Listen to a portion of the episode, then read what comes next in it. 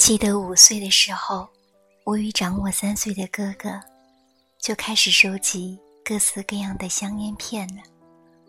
经过长久的努力，我们把《封神榜》香烟片几乎全部收齐了。我们就把它收藏在一只金盒子里。这是父亲给我们的小小保险箱，外面挂着一把玲珑的小锁。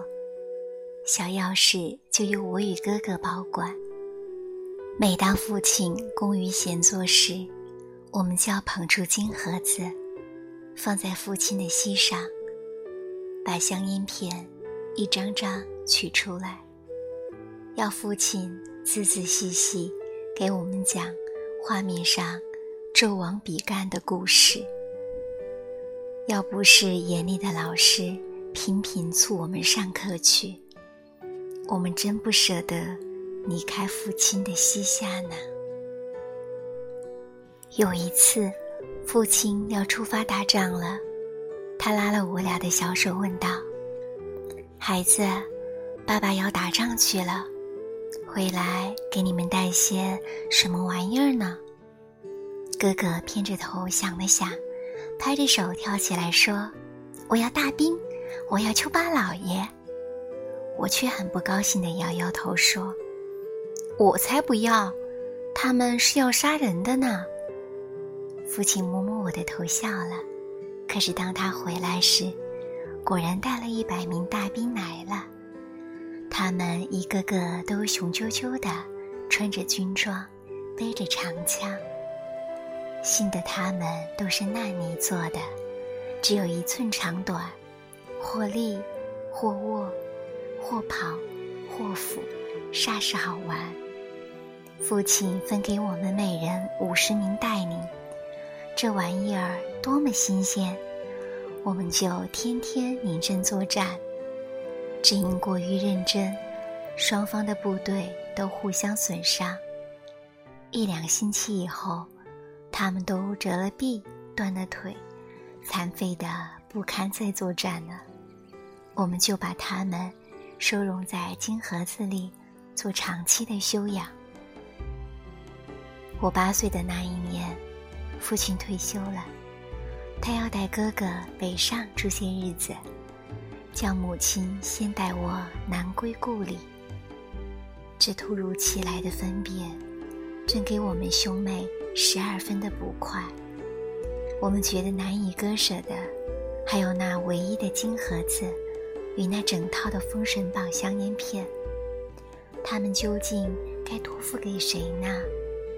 两人经过一天的商议，还是哥哥慷慨地说：“金盒子还是交给你保管吧。我到北平以后，爸爸一定会给我买许多玩意儿的。”金盒子被我带回故乡，在故乡寂寞的岁月里。同志的心已渐渐感到孤独，幸得我已经慢慢了解《封神榜》香烟片背后的故事说明了。我又用烂泥把那些伤兵一个个修补起来。我写信告诉哥哥说：“金盒子是我寂寞中唯一的凉伴。”他的回信。充满了同情与思念。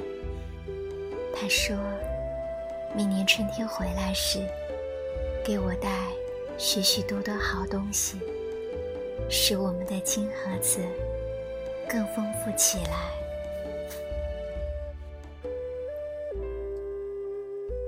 第二年的春天到了，我天天在等待哥哥回来，可是。突然，一个晴天霹雳似的电报告诉我们：哥哥现在将要动身的前一星期，患急性肾脏炎去世了。我已不记得当这个号传来的时候，是怎样哭倒在母亲怀里，仰视泪痕斑斑的母亲，孩子的心。已深深体验到人世的变幻无常。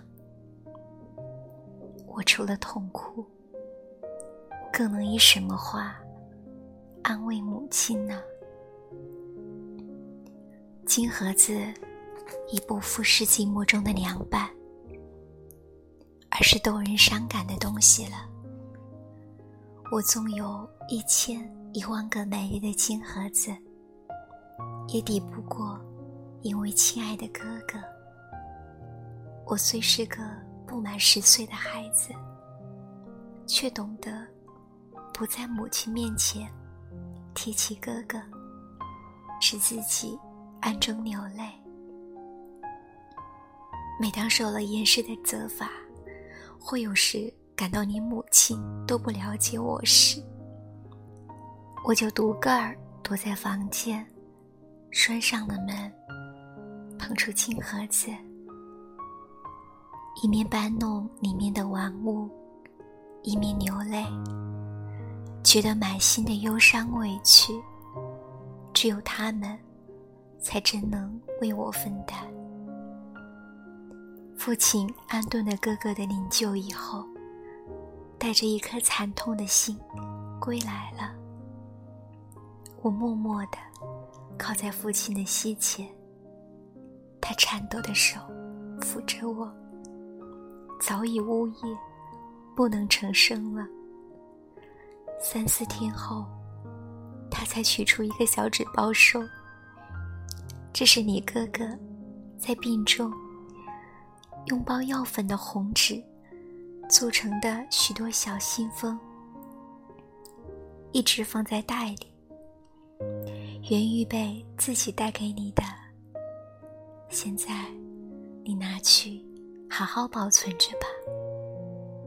我接过来，打开一看，原来是十只小红纸信封，每一只里面都套有信纸，信纸上都用铅笔画着松柏长青四个空心的篆字，其中一个已写了给我的信，他写着。妹妹，我病了，不能回来。你快与妈妈来吧。我真寂寞，真想念妈妈与你呀。那一晚上，整整哭到夜深。第二天，就小心翼翼的把小信封收藏在金盒子里。这就是他留给我我一直的心灵的宝物了。三年后，母亲因不堪家中的寂寞，领了一个族里的小弟弟。他是个十二分聪明的孩子，父母亲都非常爱他，给他买了许多玩具。我也把我与哥哥幼年的玩具都给了他。却始终藏过了这只小金盒子，再也舍不得给他。有一次被他发现了，他跳着叫着一定要。母亲带着责备的口吻说：“这么大的人呢，还与六岁的小弟弟争玩具呢。”我无可奈何，含着泪把金盒子让给小弟弟，却始终。不肯将一段爱惜金盒子的心事向母亲吐露。金盒子在六岁的童子手里显得多么不坚牢啊！我眼看他扭断了小锁，打碎了烂泥冰，连那几个最宝贵的小信封也几乎要遭殃了。我的心如绞针一样痛。趁母亲不在。急忙从小弟弟手里抢救回来，可惜金盒子已被摧毁的支离破碎了。我真是心疼，而且愤怒，忍不住打了他。他也骂我小气的姐姐。他哭了，我也哭了。一年又一年，弟弟已渐渐长大，他不再毁坏东西了。九岁的孩子就那么聪明懂事，他已明白我爱惜金盒子的苦心，帮着我用美丽的花纸包扎起那泥冰的腿，再用铜丝修补起盒子上的小锁，说是为了纪念他不曾无面的哥哥。他一定得好好爱护这只金盒子。我们姐弟间的感情因而与日俱增。我也把思念哥哥的心完全寄托于弟弟了。弟弟十岁那年，我要离家外出。临别时，我将他的玩具都理在他的小抽屉中，自己带了这只金盒子在身边。因为金盒子对于我，不仅是一种纪念，而且是骨肉情爱之所系了。做客他乡，一年就是五年。小弟弟的来信是我唯一的安慰。他告诉我，他已经念了很多书，并且会画图画了。他又告诉我说，自己的身体不好，时常咳嗽发烧。说，每当病在床上，是多么寂寞，多么盼我回家。坐在他身边，给他讲香烟片上《封神榜》的故事。可是因为战时交通不便，又为了求学不能请假，我竟一直不曾回家看看他。恍惚又是一场噩耗，一个电报告诉我，弟弟突患肠热病，只两天就不省人事。在一个凄凉的七月十五深夜，他去世了。在临死时，他忽然清醒过来，问姐姐：“可曾回家？”我不能不怨恨残忍的天性，在十年前夺去了我的哥哥，十年后。竟又要夺去我的弟弟，我不忍回想这接二连三的不幸事件，我是连眼睛也哭干了。哥哥与弟弟就这样的离开了我，留下的这一只金盒子，给予我的惨痛该多么深！但正为他。他给予我如许惨痛的回忆，使我可以捧着它尽情一哭，总觉得要比什么都不留下好得多吧。几年后，年迈的双亲都相继去世了，